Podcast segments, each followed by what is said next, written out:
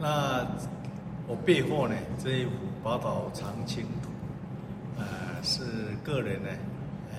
在去年啊，花了三个半月期间呢，断断续续啊，啊，入以继夜来完成。那这一幅画呢，哎，总共七米多啊的画作啊，啊，用了岭南的技法。跟张大千大千居士的计划，因为我本身呢是岭南的第五代，也是啊大千派的第四代，呃，所以呢这一次也是个人啊从事画画五十八年中啊啊这一次算是个人最得意，同时也是最精致的一个画法，结合了啊无论是过去。李古模大师教我的，或是岭南画派啊，欧豪莲大师的技法，或是张大千大千居士的技法呢，把它统合起来。那么以一位啊，一九六五开始画画的一个画家呢，啊，我想在细腻度跟泼墨泼彩的应用啊，以及呢啊岭南。啊，山水的一些春华等等呢，诶，算是个人啊，在呃当前状况下呢，啊一个得意而且认为啊各项技法呢很用心画的一幅画。那现在呢，哎，我们就来啊介绍这一幅画，那种比较啊细节的部分呢来做介绍。行。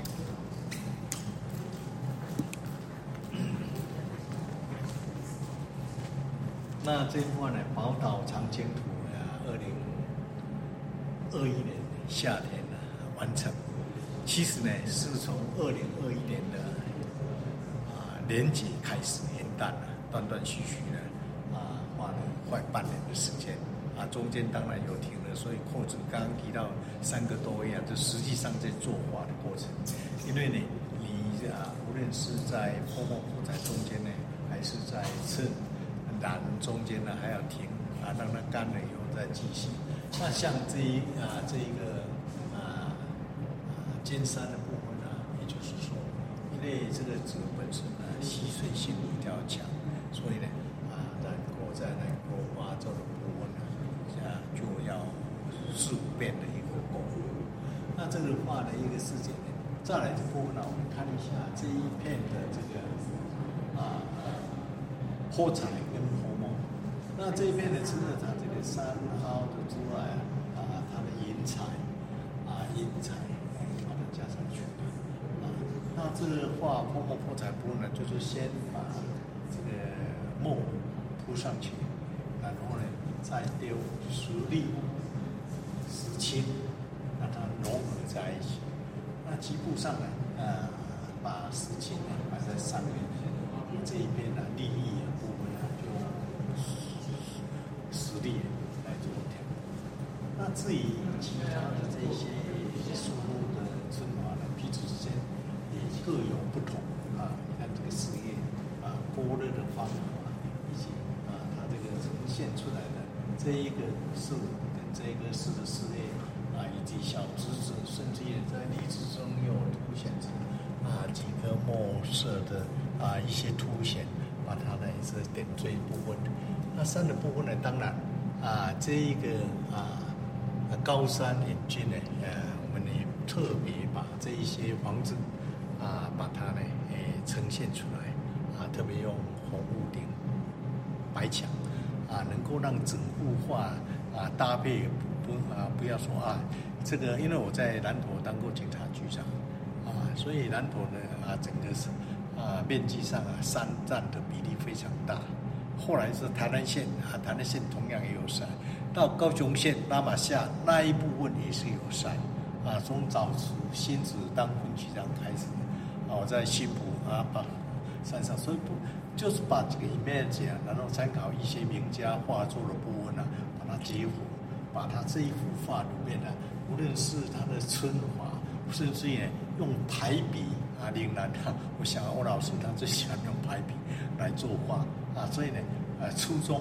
啊带喜，那泼墨泼彩啊，云雾啊，那种意境的山的一个啊局部的部分呢，呃，那么把它结合在一起，啊，像这个山径啊，爬山的部分啊，啊，如果在哪里结识呢？这一个山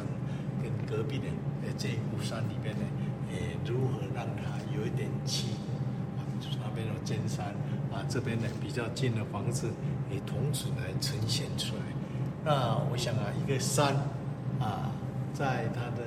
云端，在它的基底，然后呢，山水山水，就叫山水画。有山没水不叫山水画。所以啊，你看我们的瀑布啊，这个瀑布呢啊，一泻千里。把整个的一个意境里边呢、在深山里边有点比较沉暗的山色里边呢、我们把瀑布雪白的瀑布啊，像白石一样啊，啊，慢慢的来下行出来啊。当然，我们这些縉华要局部的部分呢，啊，把树干的树木啊，如何来一些技巧性的呈现出来啊，松石的弯曲啦，啊然后呢，哎，小树的一个呈现呐、啊。泼彩泼墨，泼墨泼彩画又出来了，啊，在呈现里面呢，啊，这一些颜料的丢弃部分，在操作上有点难度。比如当时的艺术部分呢，慢慢因为你丢进去的事情，丢进去的实力，那甚至一些它的一个现代的部分呢，多少啊，如何能让啊啊这个山山腰的立意，山上的乌云等等。啊，然后呢，啊，云端的这些呈现部分呢，啊，都能够让它呢，啊，整体上的一个画面。那另外，大家也晓得，啊，大千技术呢，它对于整片的啊实力实境结合起来，变成一个是模糊的意境里边呢，啊，所谓啊，啊，见不见石，这个见石啊不见林。凸显啊，那么这个呈现出来，那瀑布光一个瀑布这边呢，另外一个来呼应，因为画太长了，七米多，你如果说光一个瀑布会凸显的啊，好像水汽不够啊，所以啊，第二个瀑布又在这边呈现出来。那至于其他的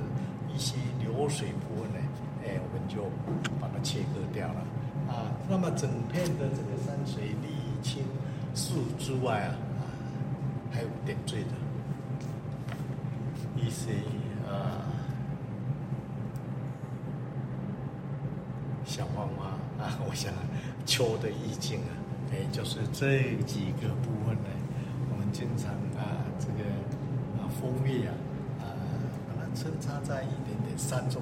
啊，偶尔也有几个呢来点缀这整体上的一些呢，所以这个所谓的。画龙点睛呢啊，在整个都没有少数有见花，因为深山里面野花又太小了，所以无形中在眼前给它点缀了一些红叶红树呢，也能够啊让这一些呢，哎，整个画的意境。那有房子，也有个草啊，这个部分呢啊，那有小桥，有流水，有路径。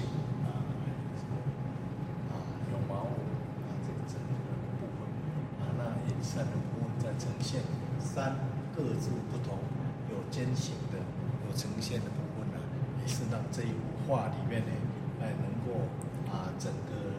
那个太阳啊，比较不像那么规则一样啊，有颜色，有景色，山的山形都不一样，凸显的啊亮度跟暗度啊又不一样啊，这个同样的流水小桥，然后啊，这整体上的部分。又给它加上一个啊红叶的红红啊呈现出来。那另外在刚刚提到过来，就是说是那整体上的树木就是比较平淡了，是少数的啊见树不见林啊林在后面之外，用泼墨泼彩把它带过之外呢，我们就把这个松石啊把它呈现出来了。啊，这个松啊它本身的一个啊意境的章法呢。材料，然后呢，哎，松松树的这个呈现部分呢，就稍微比较用心的老师头都给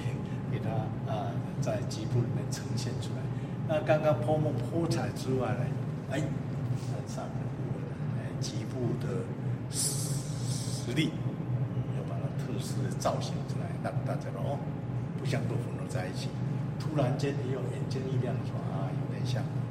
啊，无中带力啊，啊，那旁边呢，就是在啊山坳里面啊，云雾鸟了啊，天空的一个脖子，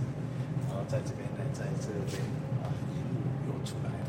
啊，一路出来，山崖上的房子，山脚下的啊这些松枝林等等的，哎，又整个出来，那在。左边的部分呢，哎，所呈现的时间实力之外呢，在右边一开始不能让大家眼睛一亮，哇，光看啊这四分之一里面呢，一看就说啊，这一幅哎，是不是张大千的手笔啊？啊，我是张大蔡小千啊，啊，事实上呢，就是把他的泼墨泼在一下。因为现在大千居士啊，他的后代传人啊，真的是不多啊，真的不多。他首先呢，就是张大千，除了孙林生、孙家明在师大啊教书啊，所以呢，也有几部的，但是目前在画的几乎啊非常少啊。说那个江正吉江老师，他跟他们学了六年